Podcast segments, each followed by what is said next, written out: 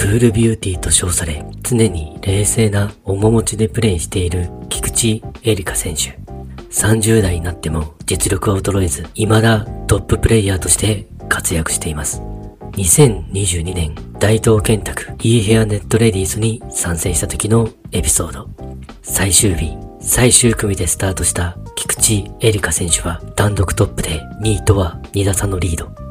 北海道で開催された大会で北海道出身の菊池エリカ選手には地元優勝という特別なプレッシャーがかかっていた。本人も緊張しっぱなしで吐きそうだった。地元優勝の憧れはあったが、プレッシャーにも弱く勝負強さもない。自分には厳しいだろうなと思っていたし、優勝できるイメージができてなかった。さらに、追い詰められるんだろうなと覚悟してました。と語っている。淡々と冷静な表情を見せている一方、その内心では常にプレッシャーや不安との戦いがあった。13番ホール、菊池エリカ選手のティーショットはプッシュアウトをしてコース右側のレッドペナルティエリアへ。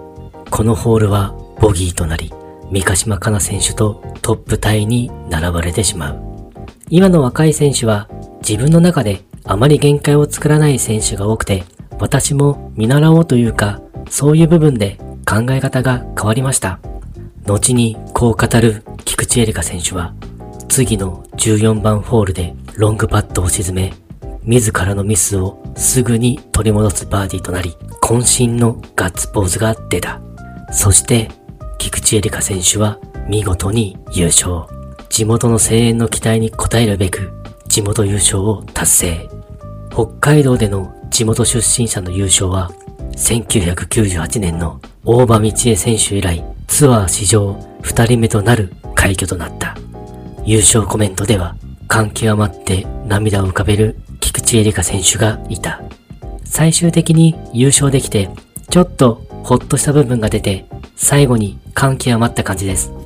そして、下手と思っているから練習する、勝ってる選手を見ると羨ましい。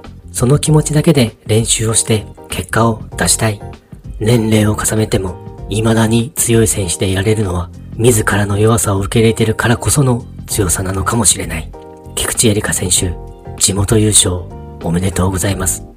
クールな性格かと思ってましたが、内面に色々な思いがあることを知って、ますますファンになりました。これからの活躍も楽しみにしています。